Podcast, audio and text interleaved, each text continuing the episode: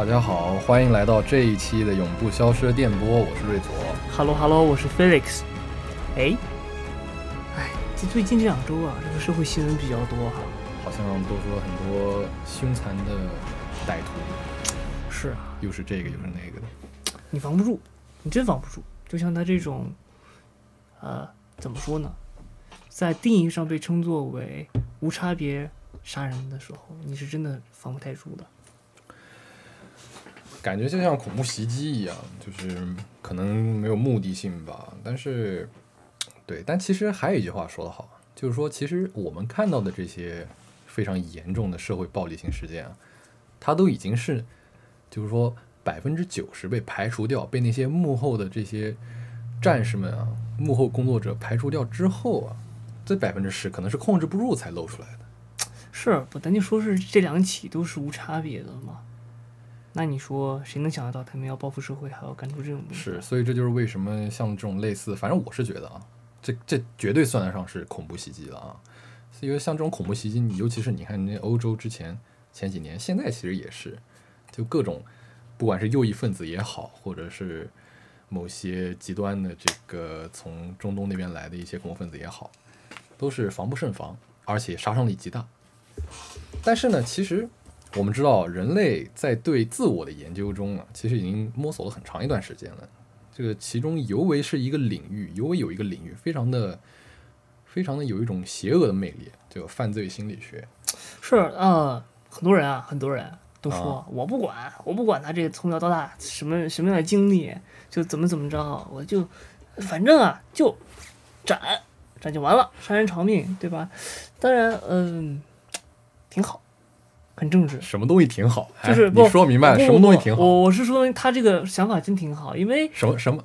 就是他说我不管嘛，啊对，因为确实你说作为一名普通的老百姓也好，你确实你想管，你也没有多大权利去管，然后你甚至还有可能像南南京的那位胖哥哥一样，就受到受到自己的这个伤害嘛。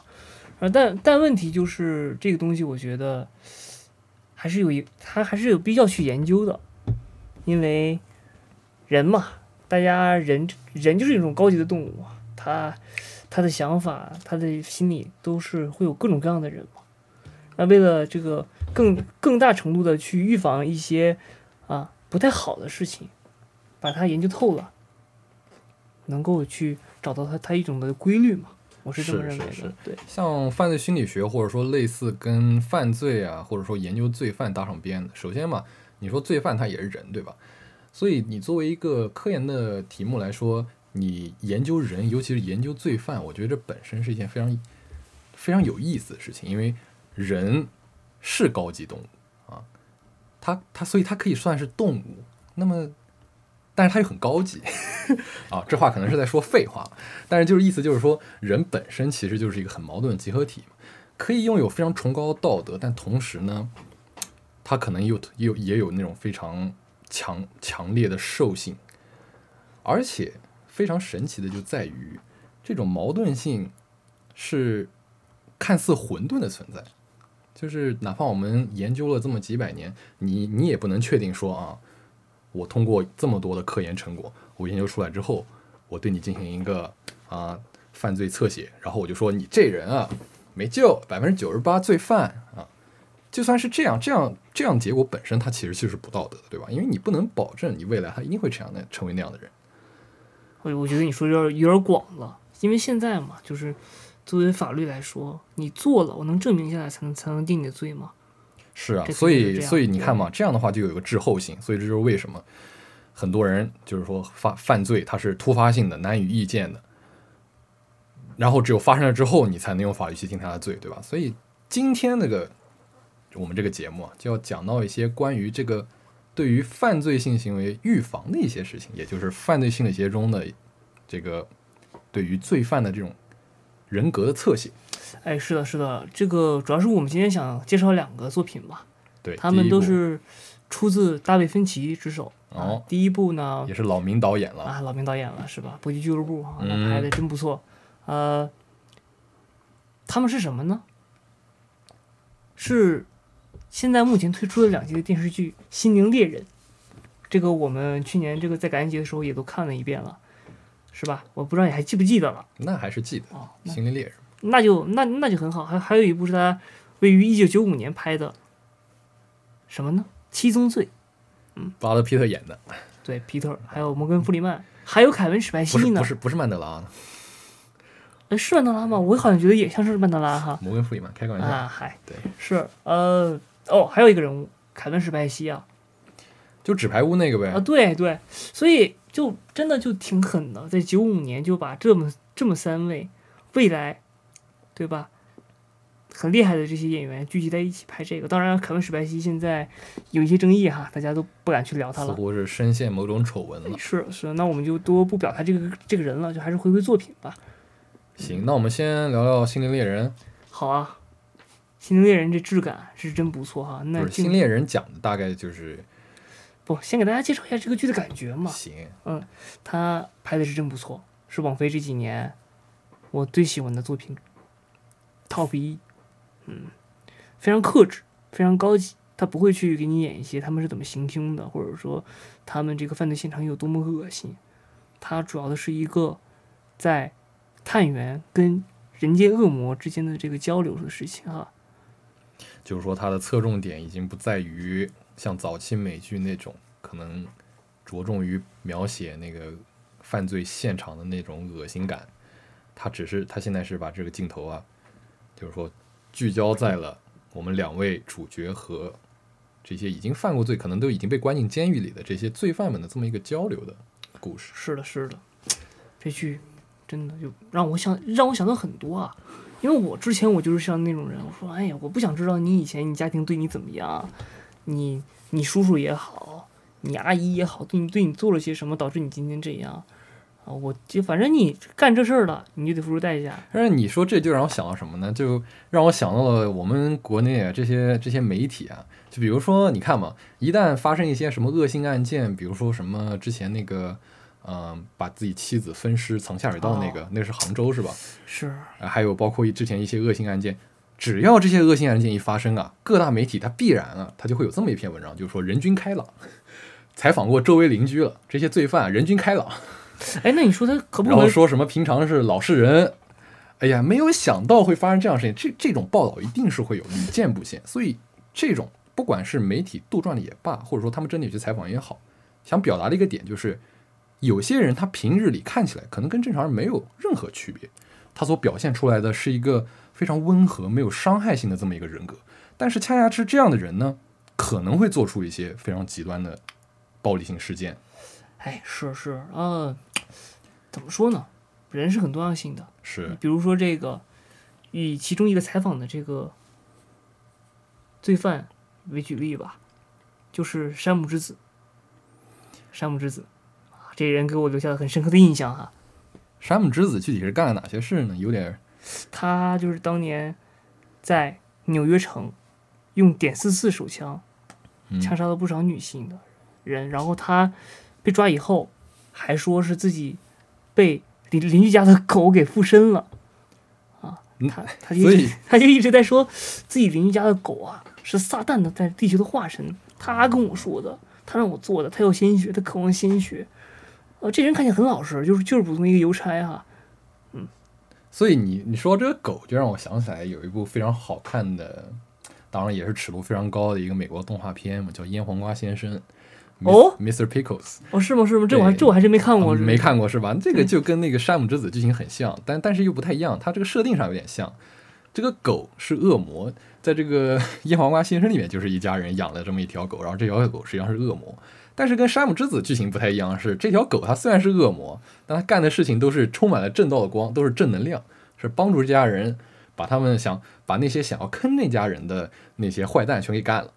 然后这山姆之子呢，不是山姆之子是啊，这个说好神刀的，神叨叨的哈，一搞搞得跟个神棍一样，是吧？就说哎呀，这这狗给我托梦了，或者说我看这狗在对我笑，这小牙一亮，嘿，这小牙一亮，就让我想到了这个可能是恶魔那什么什么恶魔低语哈。啊，那肯定不可能是 vlog，因为我们知道 vlog 是修女，哦，招魂，对吧，vlog 是修女。虽然这个哎，他哎他当时有没有说这个狗具体是比如说撒旦手下第几个恶魔？呃，没有，他就说是撒旦的化身啊，就撒旦的化哦，是嗯撒旦本人的化身。呃对对，但是扯淡的嘛，他后来也跟探员说了嘛，嘿嘿，心理医生相信这个相信的可快了，还是你们哥几个聪明哈。哎，所以这个后面就是说他还是坦白了啊，是忽悠人的。是啊，那你像他来说，他就是平常因为比较自卑，得不到女性的尊重，所以产生了这个叫什么，心里非常的扭曲。哎，就我不知道你啊，嗯我我只能确保我自己做最完美的自己，不会去坑害别人嗯，或者怎么怎么样。这个我也只能说是保证，当然我也不能保证以后我能不能干出一些出格的事儿啊。我只是我只是最大程度的希望自己做一个好人，做一个善良的人。对懂了。就总而言之，言而总之呢，就是只要人人都献出一点爱，这个世界就对吧？我就不唱了，自己人就不开枪。哦，对，但是我们要回到刚才之前那个话题，就是说，一一般来说啊，包括之前你看国内这种一旦发生恶性案件，有些媒体就会在面装好人似的，有些报道就说这人人均开朗、人均老实啊、人均孝顺，但是他就是干着干了那样的事情，所以我们还是要着重于这个犯罪啊，这个罪犯在平常的这些行为和他们犯罪后的这么一个行为的这个巨大的差异。这是为什么？所以历史上就有很多人开始研究了，包括这个《心灵猎人》这部剧中啊，我们都是有原型的，是吧？是美国两位探员，哦，是他们是 FBI BAU，现在的嗯这个 BAU 叫做犯罪心理这个预防局，或者说是叫做侧写局嘛。嗯，他们是 BAU 当代 FBI 的怎么说呢？叫做探索者，或者说是叫做引领者。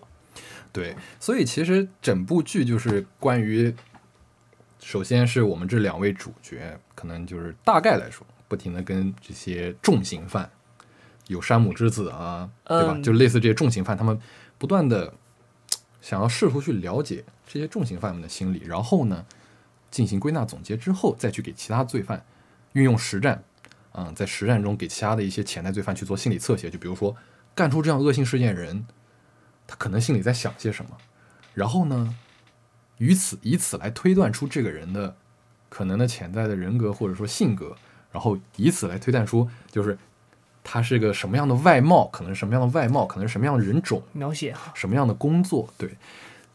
所以当时他们在剧中啊这么表现出来的时候，你要知道，在剧中他们表现表现的是历史上真实的时候，这两兄弟他们在做这件事的时候，他们的上司其实对他们有很大质疑的。呃，其实也倒不是，那那段时间没有人，没有人认为这个东西很需要。当时嗯 FBI 还是在抓 top top 十的那种抢劫犯呢，或者说银行抢劫犯。他们当时因为当时那个社会嘛，七八十年代美国是个黄金的时代，一切都太繁荣了。那我们必然知道，在快速增增长财富的时候，罪恶也会慢慢的在累积嘛。人人都不太理智了嘛，他就会干一些很坏的事儿。对，那时候还是冷战呢。呃，是啊，呃，但主要问题其实就是他们干的这个事情，不完完全全只是对于犯罪来说好，而是我认为，这是我自己个人的观点哈，他对整个社会都是有积极意义的。那是啊，他会，他会，他会警示家长、父母、亲戚、朋友，平常你该怎么去对待你的孩子，对待你的室友，对待你的好朋友啊，你问的好朋友们，对，对，这么理解就对了，而不是说什么呢？而不是说啊、我反向给他来一个，比如说他因果关系一定得整对了，是吧？那是啊，不能说我利用你这个心理侧写，然后我给你这么一段侧写之后，我说好了，完蛋，你这人没救了，老淫棍了，未来就是个 就是个杀杀人犯。哎，我跟你说，这东西其实，你包它就是一个工，它就是一个工具而已，它只是一个相当于现在在做大数据嘛，我们去采访，把你归纳总结，是这只是个工具，但真正伤害其他人的，恰恰是人自己。利用这个工具，他去做些什么，他就去干些什么。就好比啊，这个剧里中有个人物校长，是不是特别优秀的一个校长，一个学校的小学的校长是吧？特别优秀的学区校长？嗯嗯，这个人，我觉得咱们得拿出来好好聊聊。是的，这个人的剧情是这个校长他本身他在担任这个学校校长之后，这个小学的整体成绩似乎好像是都有进步的。但是为什么片中会有这个校长呢？这部分讲到这部分剧情的时候，是因为有一个他们学校的老师投诉啊，不是投诉，是因为主角这两位主角在学校做关于这个 FBI 的一些可能知识安全讲座的时候啊，然后被他们那个有一个班的老师给留住了。然后这个老师就说：“哎呀，说我感觉我们校长不对劲，操，我们校长妈的不会是不会是妈的，就是恋童癖吧？感觉他这个人啊，就是看起来就是笑眯眯的，然后但是呢啊，说是在教导学生的时候，好像说是会把学生拉到办公室摸来摸去的，然后说是哪怕你这个啊奖励奖励你一糖果，就是或者说我奖励你五十美分，但是呢，你给我摸一下或者怎么样，我给你奖啊，励一个东西。不是不是，是挠脚心哦，哦，对对对对，惩罚他，啊惩罚就比如说学生啊、可能干干了件错事了啊，不像一般老师这样，一般老师你说可能有些老师直接骂了，有些老师可能更严重一点，那个时候说不定有体罚的。哎，他不一样，嘿，他直接挠脚心，好像给人间带来了快乐的快乐的笑容哈。但，哎，这个时候，主角，哎，主角愣头青嘛，那个那个霍顿嘛，愣头青嘛，没有回去跟局里别人商量商量，就开始自己展开调查了。但是其实你要说要我的话，如果我是家长，我是家长的话，我要我要听到小，我要是我我我儿子或者我女儿在小学，好家伙，被被校长单单独拉到办公室啊，单独啊，有没有旁边人还还还挠脚心？我靠，还给钱，还给钱呢。哎，对对对，嗯，然后还甚至还给还给奖励，而奖励什么？奖励是钱，然后就听着，你说听着怎么都不对劲。哎，这种人，你说按照一般，你说一般人这么一想，哎，我靠，这人不会是变态吧？完了完了完了！你说，尤其是现在小孩都是家长心里的宝贝疙瘩，是吧而？且现在还是小学呢，小学啊，对呀、对呀、啊这谁受得了啊？是，然后包括我觉得大部分观众啊，在看到这段剧情的时候，应该也会我特生气，我特生气，我说嘿，怎么还有这样祸害祖国的花朵的呢？其实我觉得他就是导演想这么表现出来的，大卫芬奇就一直是这样，他就是想这么表现出来，想让你有这种情绪。是的，因为毕竟啊，他的镜头一开始是放在了主角和其中的一个两个老师一个女老师身上，对，然后呢，所以你就不能保证啊，这个女老师，因为每个人她的信息，她输出信息，她都带有一些主观因素的，其实没有说肯定的，对，没有说完全客观这种东西，她肯定带有主观因素。所以如果说在剧中那个跟我们主角通风报信这个女老师，她本身啊，就是意思我提前带入这个校长已经是坏人这么一个前提来说的话，那我怎么看你都像是坏人，对吧？剧里一开始也确实这么表现的，是是主角这么一主角当时一听也觉得好像有必要调查一下不，对劲，不对劲，我说啊肯定就得调查呀，调查，走访，走访，走访，走访，哎，特别有意思。走访的那个父母，一对父母啊，他们两个本来观点就不太一样。那个他爸就说挠就挠了嘛，给点钱嘛，就就无所谓嘛。那个孩子他妈妈就你怎么能这么说呢？你怎么可以这样呢？啊，不能碰啊。是嗯，最后最后结果出来了，确实有这么干过。但是他全篇自始至终都没有讲过这个校长。他到底是不是他他内心到底是怎么想，就是没有表现出他真的是一个，比如说拍一段他的私底下生活，我靠，真是老变态啊！拿着什么儿童书局在那边搞儿童写点，不是？我跟你说，这种这东这这这一句他就高级。是他都是他没有给他没有给那个对这个校长当事人的私底下的生活的描写，没有给这么一些镜头，他完全都是通过其他的第三方的口吻，其实主要是通过男主角霍顿的这个这个代入，你是对在带入他的这个视角里了嘛？他不停的去采访一些老师或者怎么样，接收到信息，然后他最后做出了这么一些判断。对，但是你要想嘛，其实这个就有点涉及到我们之前的话题，就是说，你这个所谓的犯罪的心理侧写，它作为一个工具，它到底是不是决定性的？因为决定你大家要知道，判断一个人有没有罪的话，现在来说那肯定是法律，法律然后要经过，就是你是你要有程序正义，呃人证、物证、口证，对，就是程序正义这东西在西方看来就是尤其重要的。特别重要，不是不是不是尤其重要是非常重要，对吧？我们都知道 O.J. 辛普森案轰动美国，嗯，轰动全世界。甚至造成了卡戴珊家族现在的崛起，都是因为九五年的时候。但是问题就在于，你看，往往有时候过过度的追求这个程序正义之后，往往不太能获得一个很好的结果，甚至甚至包括很多很多人就觉得西方哎呀过度政治正确了，甚至都没有死刑。有些人就觉得我们就应该对吧？对于这些穷凶极恶的歹徒，他们根本就不能算是人了，我们就需要用那种最古老、最野蛮的那个。以眼还眼，以牙还牙的手段，对吧？你杀人偿命，欠债还钱。人之怒，人之怒，是你杀人偿命，你杀人就得偿命，那不跟你在面判。但是现在，尤其是以这种海洋法系啊，他们像美国或者是欧洲一些国家，他们都非常注重程序正义，甚至就是比如说一个人犯了很大的恶性恶性事件，但是啊，审来审去，审来审去，最终就判个二三十年。嗯，对。然后还有什么什么受害者家属原谅 原谅犯罪这种戏码，这种戏码其实屡见不鲜。我觉得，我是觉得吧，有时候我个人觉得程序正义本身重要，当然重要，但是结果是更重要的。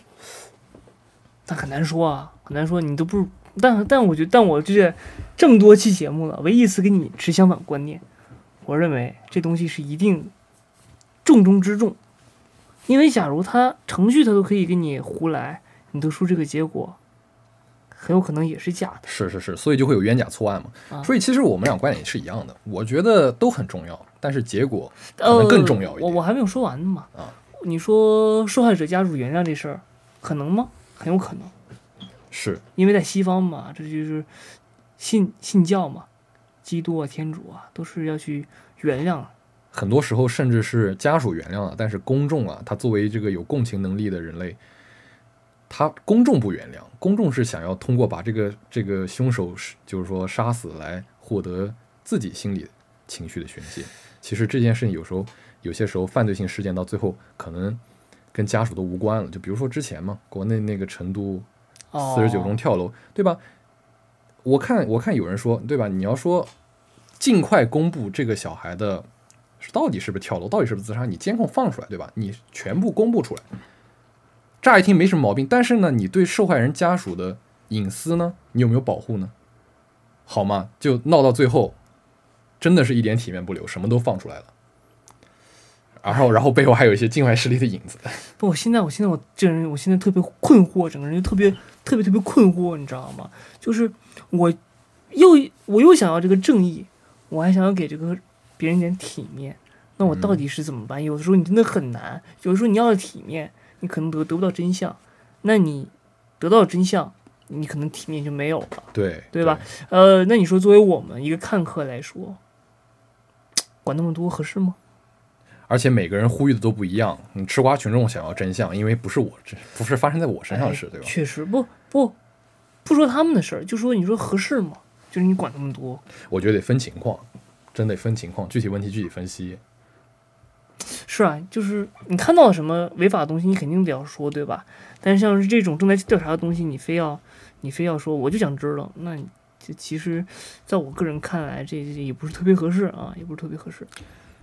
是，这问题就很复杂了。这个我们可以之后啊找找个时间专门开一期关于这种舆论啊或者怎么样的，我们好好聊一聊。哎，是，但是呢，回来这个话题哈，对，就是说，呃，霍顿。我们的这个男主角愣头青，他一直相信自己的直觉。他们的那个，他们的局长也说了，你要相信你的直觉。他直觉这人肯定有问题，就赶紧写信给校董事会了。连夜，当天晚上连连夜啊，校长就被开除了。是的啊。然后这大卫芬奇还特别搞，是吧？他为了再让你增加一下你的迷惑性，他还特意给你一个镜头，就是我们的霍顿在便利店门口看到那个落魄的校长，本来很光鲜的人。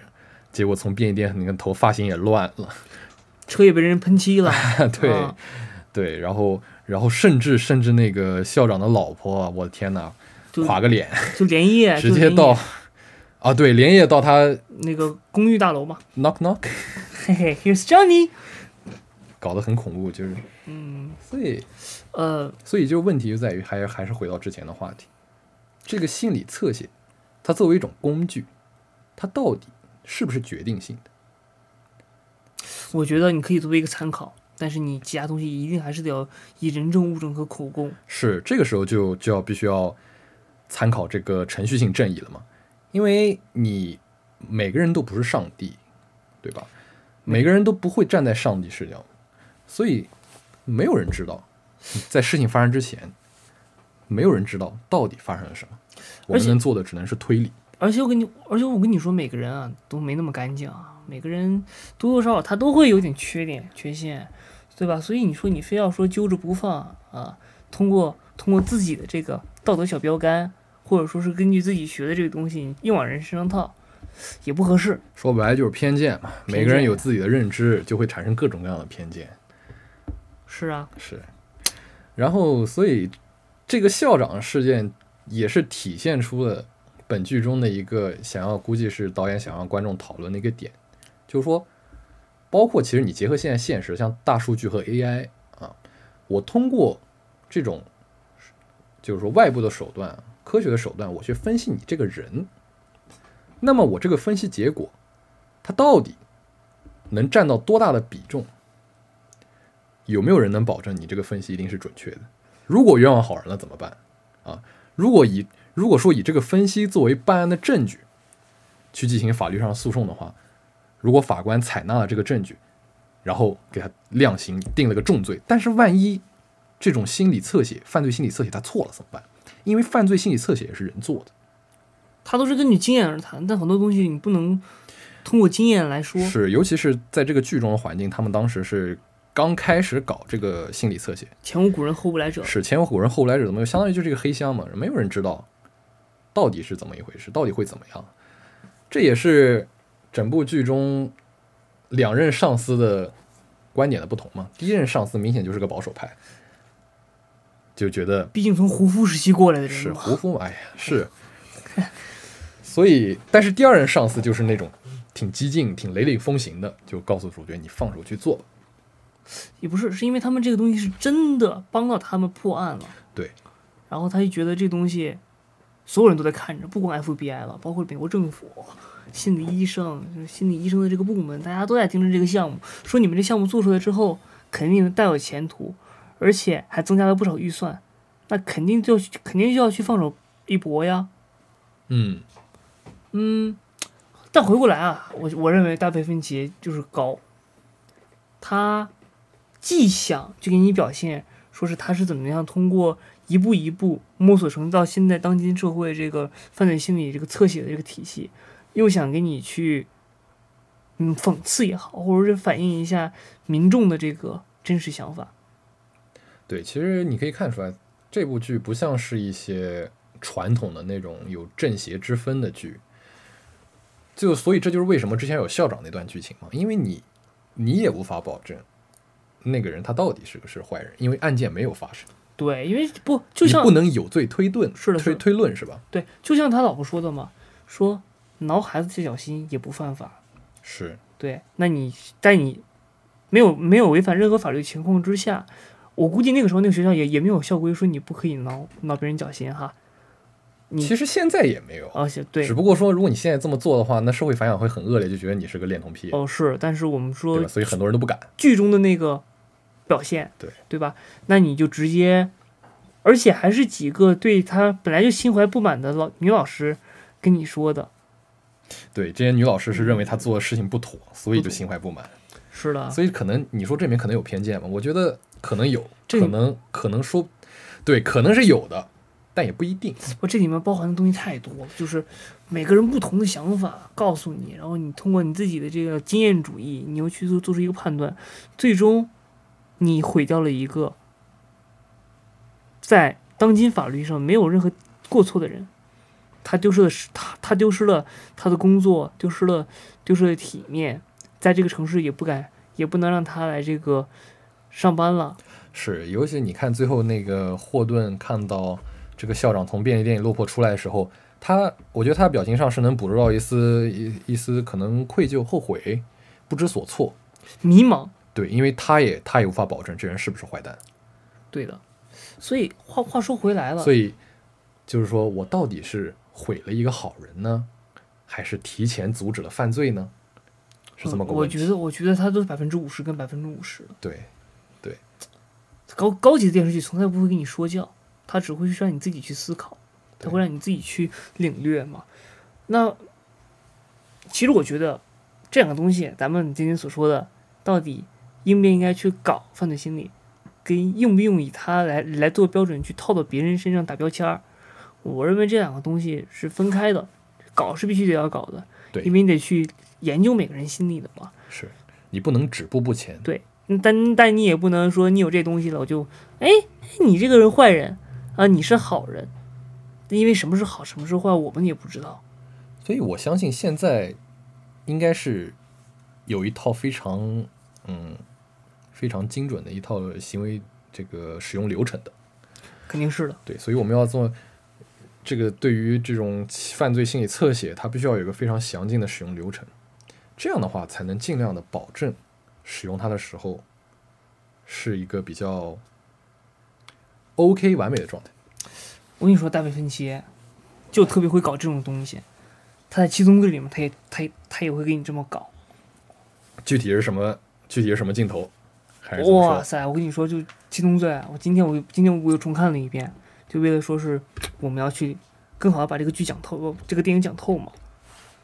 它里面真的是可以，嗯，七宗罪嘛，首先，七宗罪里面都有哪些呢？有傲慢、嫉妒、愤怒、懒惰、贪婪和暴食。对，七宗罪其实本身是这个天主教教义里规哦定，的、这还有一个色欲，嘿嘿。对，其实是本身是天主教教义里规定的这个人的七七大这个 deadly sin，英文叫 deadly sin，就是罪大恶极的这个宗罪。它原因是因为它很，他们认为这个七宗罪，这七宗罪是属于本源性的。如果你犯了其中一宗的话，它可能往往会因为犯了这么一宗而有一些欲望，导致你犯更多的罪。意思是这七宗罪是人性作恶的一些本源的罪。呃，怎么说呢？这些东西放在当今社会里面都不是都不会让你付出你生命的代价。可是，可是在大卫芬奇的这个电影里面，由凯文史派西扮演的张豆无名氏，却让却让这些人付出了代价嘛？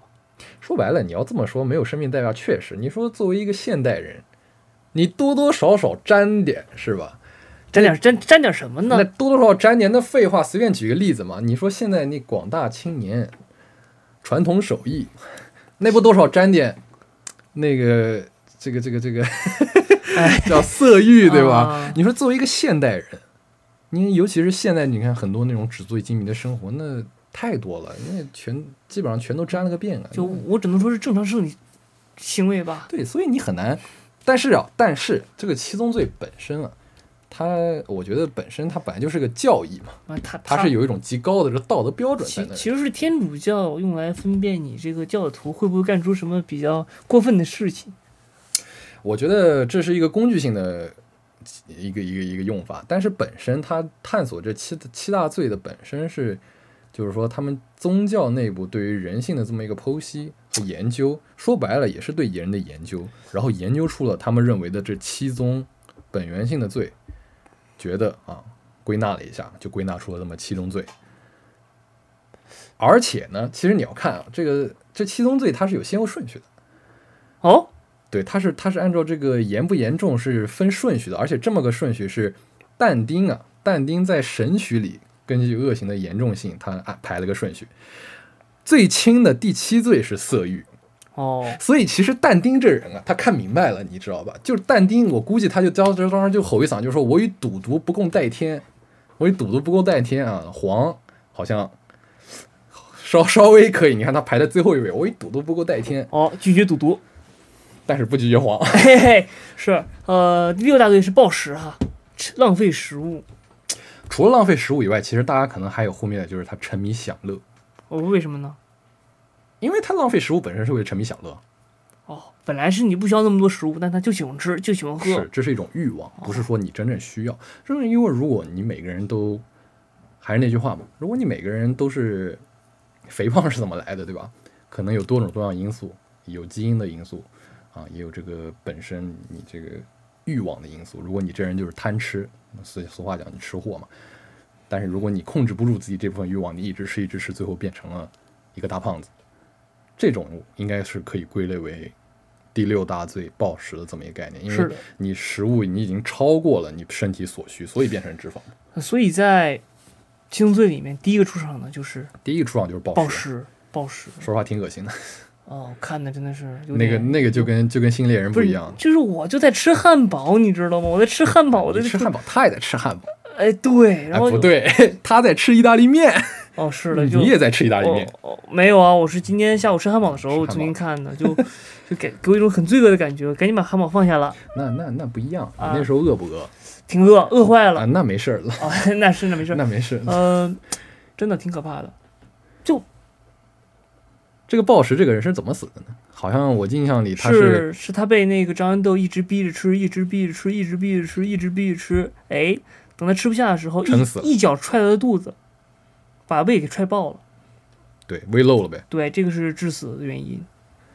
所以就是你不是喜欢吃吗？好啊，那我就那我就让你吃，哎，我让我让你吃很多，我让你吃很多。对，不，我其实话又说回来了，他这个剧表现特别高级，就是在，其实这些都是小事儿，真的都是小事儿，对吧？你这个人，你可能你都沾点儿啥，但是不至于，不至于说是害人，对吧？呃，其中还有一个呢，就是贪婪，贪婪这个人，我觉得得多聊聊，是个律师。这个律师一直啊，一直就是在替坏人做辩护。赚钱嘛。对他是贪婪，被被这个张豆给嗯给弄死了。恰巧他上一个他上一个给他打过辩护的是犯了怠惰的毒贩。嗯，你知道这怠惰为什么会跟毒贩扯上关系？因为啊他没有怎么讲啊，但是我跟你，但是我能够大概的去剖析一下他的想法，就是当他再去干那那种事情得到暴利的时候，他就不会想去像就是这种其他西方正常人、好人勤勤恳恳的去干活了。那懂了，你意思躺平。呃，现在躺平年轻人都是七大罪：怠惰、我不知道你但丁出来杀了你。那要不要你给我讲讲什么什么什么叫躺平啊？这个就不太好讲，因为它太复杂了嘛。啊，就是说，其实呢，就回到之前，就像之前说的，就是现代人其实如果按照明确按照他这个天主教教义里的话，你多多少少都会沾点，但是你不能说他这个七大罪他分类的就完全正确，是吧？嗯，这只是对人性的一个剖析的一个研究，你可以说。就是说，我觉得应该这么理解，他的七大罪应该是非常极端的情况，所以他大卫芬奇在在七宗罪里，他也表现出来了，他就是非常极端的情况。你想嘛，如果按照正常现代社会，我我就喜欢吃汉堡，或者是你看很多快手老铁的吃播，对吧？那那些人他们确实浪费粮食，但是就是说他们也没有伤害到别人，那他们是属于暴食吗？我觉得很难界定。因为因为因为你又没有伤害别人，然后我是用我自己的钱去去买的食物，我自己享用，最可能说，如果说有人浪费了，这个浪费本身在市场经济下你就很难去界定嘛。如果你从一个道德角度批判的话，那确实应该算是浪费了。当然可以在，但是本身这个问题在现代社会实际上是个分配的问题，对吧？嗯，我当然觉得就是其实每个人都可以在道德高地上指指点点，但是但是你也总会有一天会被别人指指点点嘛。所以大卫芬奇他突出的一个点就在于放大，就在于极端化。但是他其实拍的里面，他六他六宗罪是对的，只有一宗罪不对，你觉得哪宗罪不对呢？是布拉特皮特饰演的米尔斯警探的老婆，嗯，他把米尔斯的警探老婆给杀掉了，说他犯了叫嫉妒嫉妒罪，但是他老婆一直真是勤勤勤恳恳的陪伴在他陪伴在他的身边，也不出去上班，做好他的自己的这这个家庭太太，对他这个现生活现状感到非常的快乐，他也仅仅只是为了要让布拉，他就很他他的想法很简单嘛，说假如我把你的老婆给杀了，你就会来杀了我，就你就坐实了七宗罪里面的愤怒这一条。但是本身张豆的理解就是有问题的，因为愤怒是产生无理的愤怒，对人复仇，对吧？对呀、那我对你复仇，你既然都把我老婆杀了，那我还不能干你？不，所以我跟你说，这就是有理的复仇了。所以我，所以我跟你说，大卫芬奇啊，这个电影就得看很多遍，你每次看都不太一样。第一次看，小时候初中，我认为，嘿，这确实就是愤怒哈，但是，并不是这种情况啊。所以，又扯回来了，他在里面想讨论的是一种，他是想借着这这七宗罪去描写在九十世纪中期，九十世纪，哦，对不起，对不起，对不起，上世纪九十年代，上世纪九十年代，对不起。请问，请问您是帝皇吗？哎，也并不是，并不是，就是上世纪九十年代啊，这个美国社会产生的各种就是各种现象嘛。你看，包括其中那个色欲那个，哇塞，死状死状真的是很凄惨，对吧？他嗯，是干的那个行业的，然后他的死法是真的，想想就觉得很疼啊。对，所以大卫芬奇在剧中表现都非常夸张嘛，非常极端。就你正常生活中啊，我去，你说我多吃一点，我就有罪。或者说我今天晚上，今天哎呀上街开开心心买个鸡排，突然跳出来神棍指你，你有罪，你下地狱。我我嗯，我你妈，就是这种感觉，你知道吧？但是大卫芬奇他想表达就是，OK，我先把它放大，无限放大，因为他这里面的案例都是一些确实好像有些人确实是一些恶棍啊，哎，是的，是的，就是就是引人思考嘛。确实是一些恶棍，但问题就在于，纵然这些人是恶棍，他们该死，那么又应该谁来对他们进行审哎，判？我觉得你说这太对了，这就是我一直在思考的问题，就是谁有权利对别人进行一些道德上也好，或者物理上的这个叫判判罚。对，所以这是为什么我们强调一个要用凡事要用法律嘛？因为如果你不强调法律的公正性和权威性的话，那就要回到一种所谓的呃，就是说自然状态的世界，就是我觉得你有罪，或者说我想怎么样，我就可以把你怎么样。这是一种非常无序、非常混乱的一种原始的，但是也可以叫做自然的一种社会，就是在没有权威的一种社会。说的不就是狂野西部吗？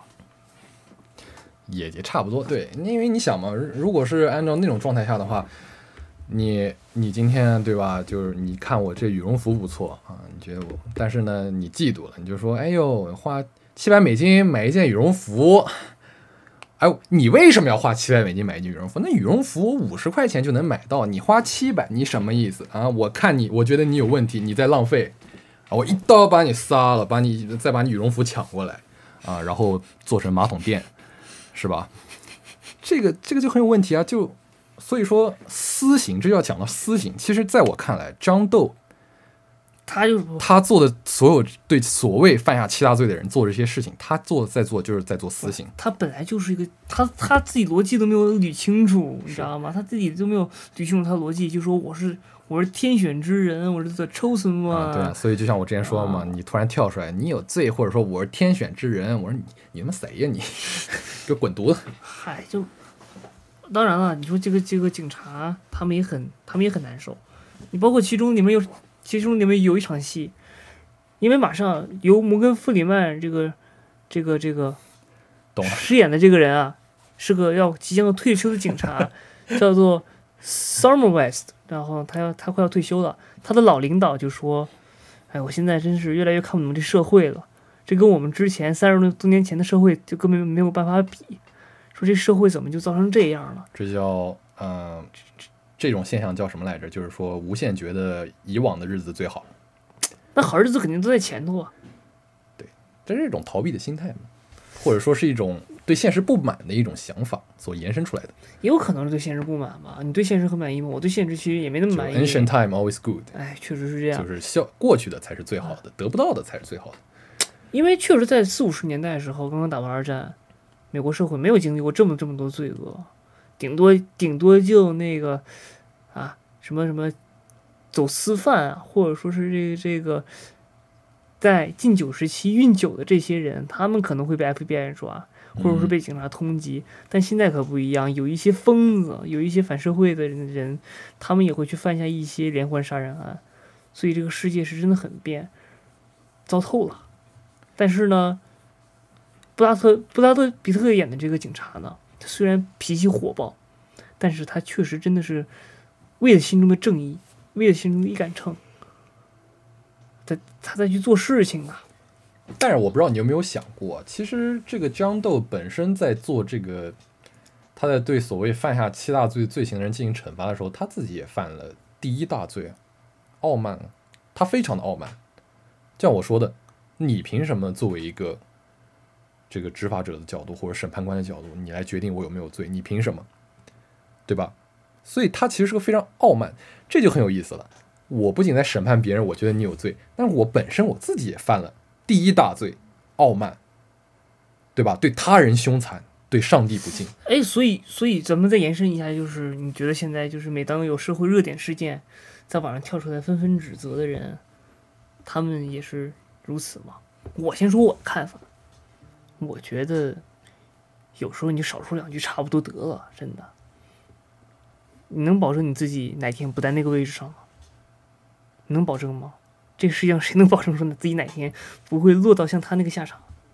是，嗯真差不多得了，在这儿吧，你就这个吧，你用那个吧，别人犯点什么小错，你就拿着放大镜过去指指点点，指指点点，哎，真的，你有罪。他人他人他人即地狱，我想明白了。哎，但是我跟你说，他人即地狱这可有意思了。他人即地狱这个问题是个翻译的问题。哦，原文的意思不是说他人即是地狱，这个也很有意思。下一期我们可以下一期找个时间聊一聊。对，他人即地狱，很多时候我们是误解了作者原来的意思，是因为翻译的问题，所以产生了这么一个他人即地狱的意思。这个也很有意思，这个我们可以日后再说。嗯，日后哈，日后，但是我是真的不知道。我现在我就咱俩聊了这么久啊，我真的不知道说自己该去怎么对别人，自己该怎么去看待别人，对待别人。很简单，嗯有一句广告不说了吗？他好，我也好。我觉得可以反过来也行，我好，他也好。我不知道你，我不知道你的这个处世哲学啊，我反正是就少说两句，大家都少说两句，平平安安最好，和和气气，和气生财。对，我是认为吧，你作为人，大家都有发言的权利，你不能不让人说话。但是很多事情，它很多事情都是非常复杂的。你在说话的时候，当然不是所有人都拥有嗯、缜密的思考的能力，或者说是辩证思维、辩证思考的方式。你当然有说话的权利，但是如果因为你说的话造成一些后果的话，那你要不要为他负责呢？我觉得是需要的。所以，我总体认为人是应该呈是应该呈现一个谨慎的态度去对待一切。但是呢，人最基本的是要尊重人权，最基本的人权就是我当然有发言的自由啊。但是如果说你有发言自由，我也有不听的自由。是是你好，，我好，所以大家可以辩论嘛。所以就是为什么会有辩论，对吧？也别辩论，辩论太累了。那你就就像之前说的，是因为你觉得辩论累就不辩论了。那就像之前说的，你觉得犯罪心理学这东西可能会误入歧途，你就不去研究了吗？啊，又绕来绕去，绕来绕去，现在脑子都大了。但是真的不好说。就你看他的作品，你就不会说是像看其他的犯罪片一样，你就会去思考，你就会去思考。对呀、对呀、他他有他有什么权利来结束别人的生命吗？那对呀、对呀、那我其实教会我很多东西，我也我以后也不会再对别人指指点点了，因为确实不了解，确实不知道，你很容易让别人受伤，对吧？因为现在我们这个社会已经不是所谓的嗯叫 natural power 的社会了。这什么意思呢？中文这个我们可以下期不不不，你就中文，咱们咱们的听众这个我这个这个这个我记得是我之前啊，好像一关研究关于这个 revolution 革命的时候，有一个学者的理论，但具体具体我忘了，呃，下次我们可以仔细来聊一聊。就是他大概什么意思？就像我之前说的，如果没有权威的话，那么人与人都是一个独立的个体，我想对你做什么，那我就可以做。这是一个叫 natural state 非常自然的状态，我觉得是一种是人与人之间本身一种非常野蛮的一个，你可以说基本法则吗？我觉得有点那意思。就比如说我啊，对，就像之前那个我看上你羽绒服了，对吧？或者说我我觉得你就是比我弱，然后我可以把你杀了，然后我再把你家里面的钱财全部洗劫一空。这是因为整个人类是处于一种嗯 natural state，然后没有一个所谓的权威。那么如果有一个所谓的权威在所有人之上的话，那么人与人之间才能达到真正的平等。因为只有当所有人都在一个至高权威之下的时候，所有人才是平等。那么，如果按照这个理论，在现代社会中，这个权威是什么？这个权威就是国家政权、社会。你道德的话，我觉得勉强可以算是，但是法律一定是的，法律必须得是，法律一定是的。法律不是一定是，法律是必须得是。所以，关于权威这个东西，也可以解释成很，也可以解释成很多种。它可以是政权的权威，也可以是社会的权威。公序良俗吗？嗯，都有，兼而有之。哦它既可以是法律的公正、法律的地位，亦或是道德的标准。但是具具体来说的话，我觉得更多指向的是，嗯、政权的权威性和法律的权威性。讲不错啊，真好。看来上课是是没睡着哈。哎，是 呃听了听毕竟喝了这个耶尔巴 Matty。哦哦，马代茶啊，呃，扯回来啊，就真的很希望大家去看一看这个《心灵猎人》。我认为《心灵猎人》是每一个美剧爱好者都不容错过的一个剧，它会给你带来一种新的思考，让你跳出自己的这种这个认知圈，去考虑别的问题。看东西，我真的想了很多，你包括人与这个社会的关系，人与人之间的关系，怎么样在知道自己有问题的情况下去改进自己，去提升自己，怎么样对别人好，就哪怕说是我不知道啊，反正就哪怕哪怕是你看到你身边有的比你弱小的人，他过得很不高兴，能帮一把帮一把。对你上去安慰一下，他可能你就这么说可能夸张了，对啊，人人都献出一点爱嘛。不是不是，你这么说可能很夸张啊。就是假如你帮他一把，他可能你可能是在挽救别人的生命。那如果再进一步，你帮他一把，结果发现那人是个杀人犯，你帮他导致他犯下了罪行，如果你不帮他，他当时就死了。这可是功德和因果的关系啊。当然了，我觉得你说的当然是对的，只不过就是说很多东西我们都需要非常严谨的去研究嘛。呃，但是就像你之前说的，如果说啊，人对自己，就是说人知道自己怎么样了啊，我可以去改进，但重点就在于很多人不知道自己怎么样，很多人没有意识到自己在做的东西它是正确的或者错误的，或者是有什么问题，很多人意识不到。很多罪犯他根本意识不到他是在，他知道他是在杀人，但他觉得没毛病，老铁铁着没毛病，嘿，就跟就跟杀鸭子似的，对吧？我就把你做烤鸭了，我就把你杀了，哎呀，把人当当动物，但这明显是不对的。看的是挺累啊，看的是挺累。这你说这一天到晚活着，你要考虑很多，事情。，所以像你说的是一种很理想的状态，大同社会，如果人人都有点 A，都有点逼数，是的，是的，都知道自己在干嘛，嗯，都知道认知都没毛病，那我就不需要犯犯罪这个心犯罪心理的侧写去再去通过第三方去了解你当时是个什么心态。但其实社会也好，你说人类也罢，不可能大家都是一样的。是啊，所以这你就是要对吧？你说你大家都一样，大家呃脑袋都想一二三四五六七都想这些东西，那这社会它并不是五彩斑斓的。所以犯罪心理学来了。是是对呀，所以就人又在去追求一种自由，探索自己精神世界，然后又然后又希望这个社会和谐稳定安稳，当然不冲突啊，但但但其实真的很难，很难很难很难很难，因为总会有些人控制不住自己的嘴，控制不住自己的手，去说一些不该说的，做一些不该做的，想一些不该想的，干一些不该干的，总会有人这么干，对吧？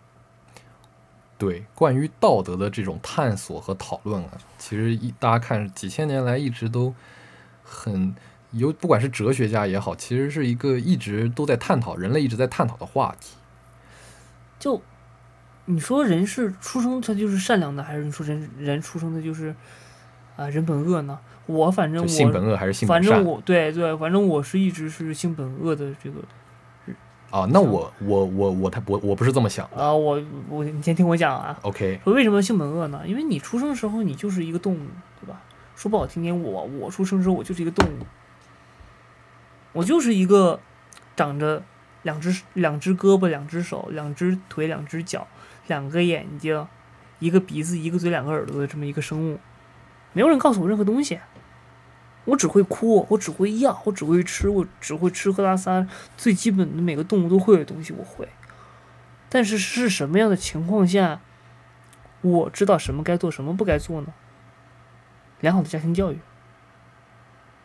良好的书籍，别人告诉我你这么做是对，这么做是不对，你应该去遵守法律，这是最低，这是最基本的底线。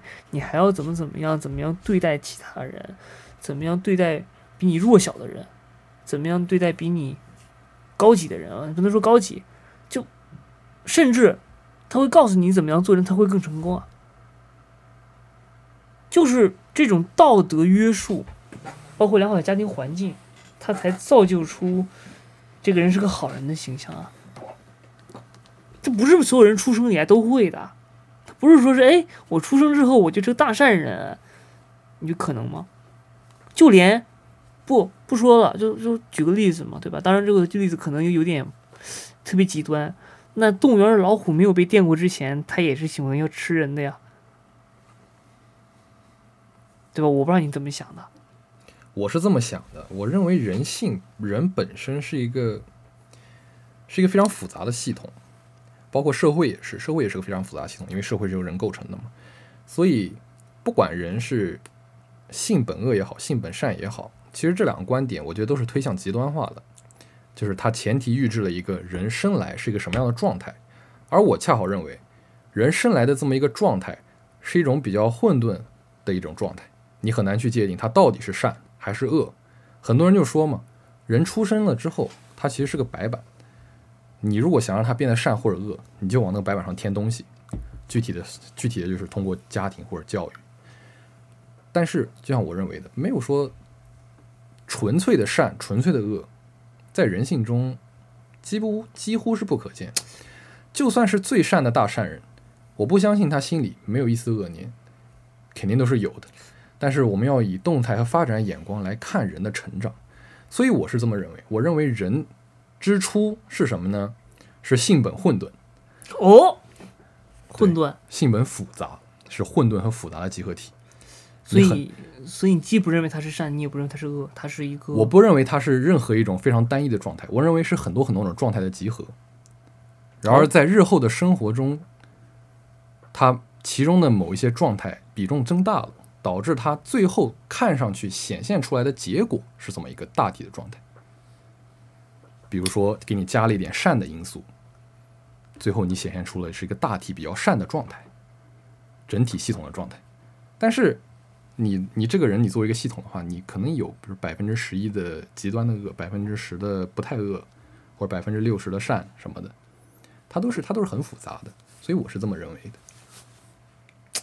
说的有道理哈，就跟就跟你买个电脑，或者你攒或者你攒个机器，它本来打开之后它没有任何东西，你往里面装什么东西，它就是什么东西。是，更更何况人还是会变的呢？人是一直都在变的，对吧？你如果一个善良的人变成穷凶极恶之徒，没有你当然所有人当然会惊讶，但是这个这件变化本身是合理的。